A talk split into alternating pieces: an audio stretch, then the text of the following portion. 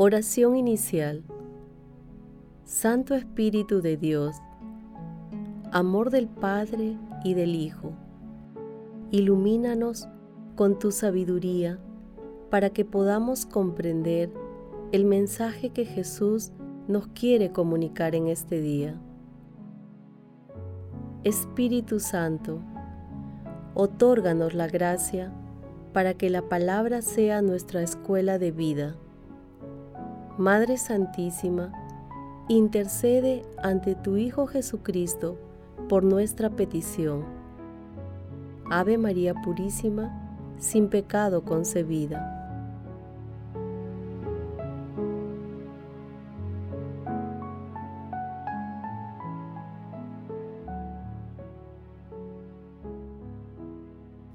Lectura del Santo Evangelio según San Marcos, capítulo 3, versículos 7 al 12.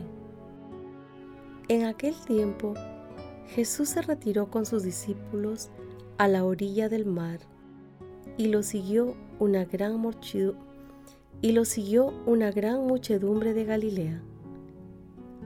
Al enterarse de las cosas que hacía, acudía mucha gente de Judea, de Jerusalén y de Indumea, de la Transjordania de las cercanías de Tiro y Sidón. Entonces encargó a sus discípulos que le prepararan una barca para que la multitud no lo pretujara. Como había curado a muchos, todos los que sufrían de algo se le echaban encima para tocarlo. Cuando lo veían, hasta los espíritus inmundos se postraban ante él gritando, tú eres el Hijo de Dios. Pero él les prohibía severamente que lo diesen a conocer. Palabra del Señor.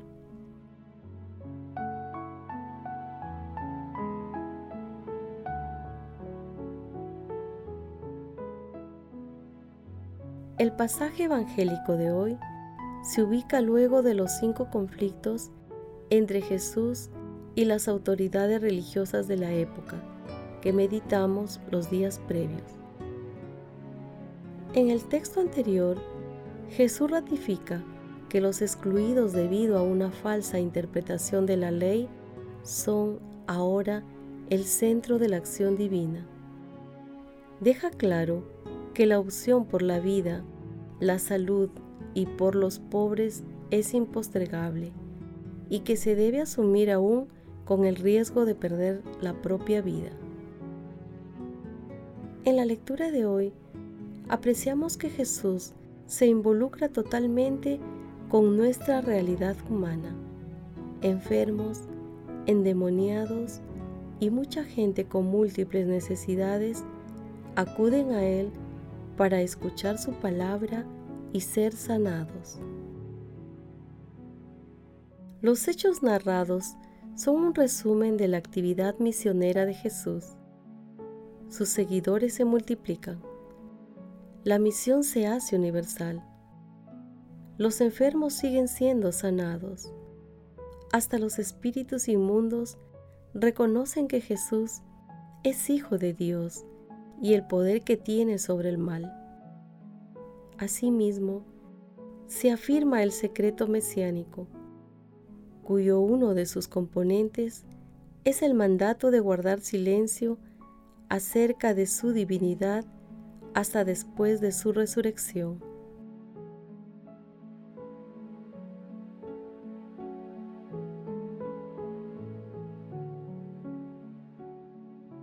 Meditación Queridos hermanos, ¿cuál es el mensaje que Jesús nos transmite el día de hoy a través de su palabra? San Agustín afirmaba lo siguiente, los demonios confiesan a Cristo y también los fieles confiesan a Cristo. Tú eres el Cristo, el Hijo de Dios vivo, dijo Pedro. Sabemos quién eres tú, eres el Hijo de Dios, dijeron los demonios. Oigo igual confesión, pero encuentro distinto amor. ¿Qué digo? Allí habla el amor, aquí el miedo. Luego aquellos para quien es amable son hijos, aquellos para quien es terrible no lo son. Pidamos al Espíritu Santo que nos instruya en los altos misterios de la fe para entrar en intimidad con nuestro Señor Jesucristo, confesar su divinidad y ser sus fieles seguidores. La muchedumbre que sigue a Jesús, aunque una buena proporción lo hace de una manera interesada, representa a la humanidad que necesita tocar con fe a nuestro Señor Jesucristo. La humanidad está necesitada de sanación espiritual y corporal. Las conductas que el mundo promueve a través de los medios de comunicación y de muchas formas así lo denotan. Se precisa de que, con fe, confesemos abiertamente que Jesús es el Hijo de Dios vivo y que contribuyamos de manera decidida a salvar almas de los hermanos que están distraídos o confundidos. Hermanos, meditando la lectura de hoy, respondamos. ¿Confesamos y seguimos con fe a nuestro Señor Jesucristo? ¿Ayudamos a que otras personas se acerquen a la gracia santificante de nuestro Señor Jesucristo?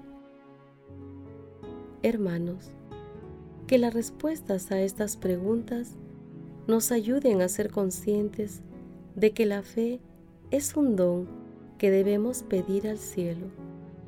Jesús nos ama.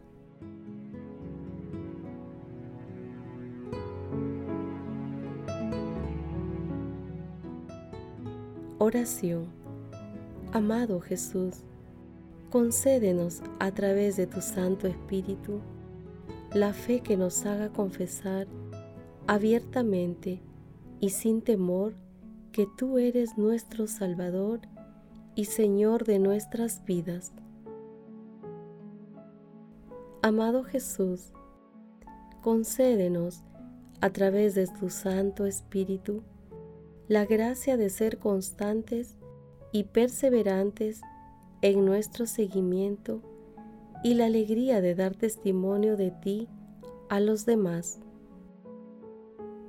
Espíritu Santo, en el santísimo nombre de Jesús, libéranos de todas las ataduras del pecado.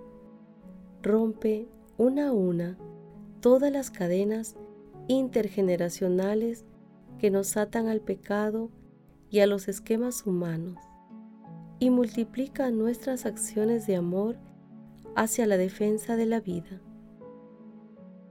Amado Jesús, concede a los difuntos de todo tiempo y lugar tu misericordioso amor para que lleguen al banquete celestial y no dejes que las almas de las personas moribundas se extravíen para que lleguen a tu reino.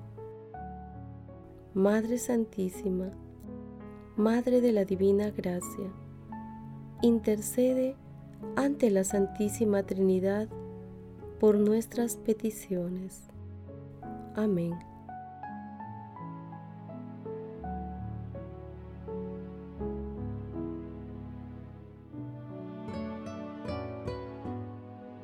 Contemplación y acción. Hermanos, contemplemos a nuestro Señor Jesucristo con la lectura de un escrito de Rudolf Schneickenberg.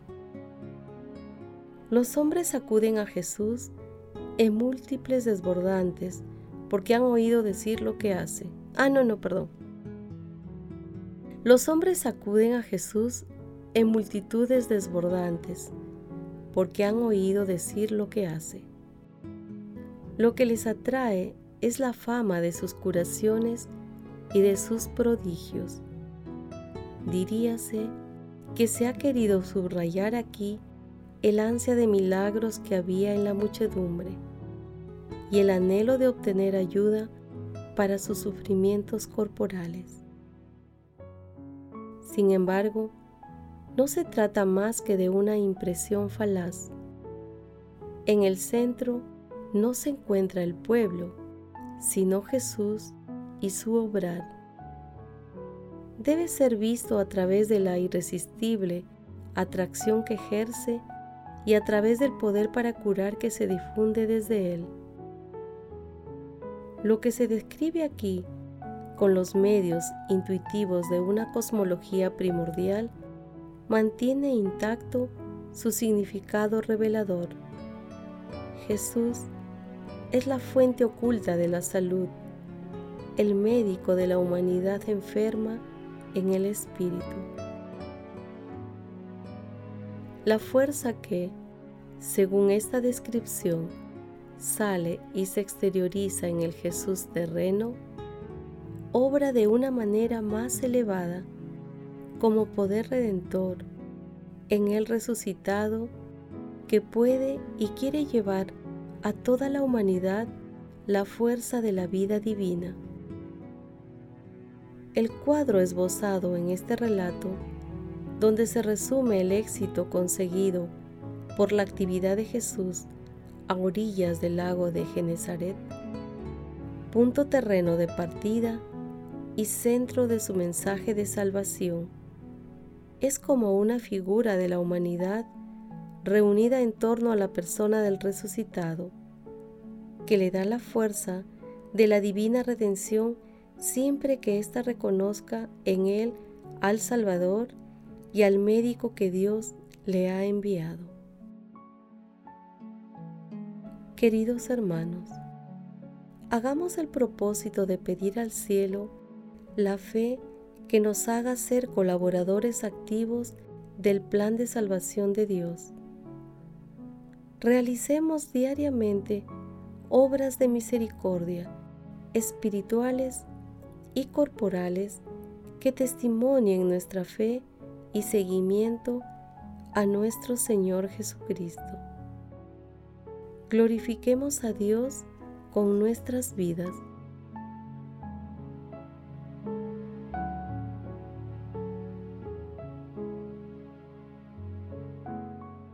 Oración final. Gracias Señor Jesús por tu palabra de vida eterna. Que el Espíritu Santo nos ilumine para que tu palabra penetre a lo más profundo de nuestras almas y se convierta en acción. Dios glorioso, escucha nuestra oración. Bendito seas por los siglos de los siglos. Madre Santísima, intercede ante la Santísima Trinidad por nuestra petición. Amén.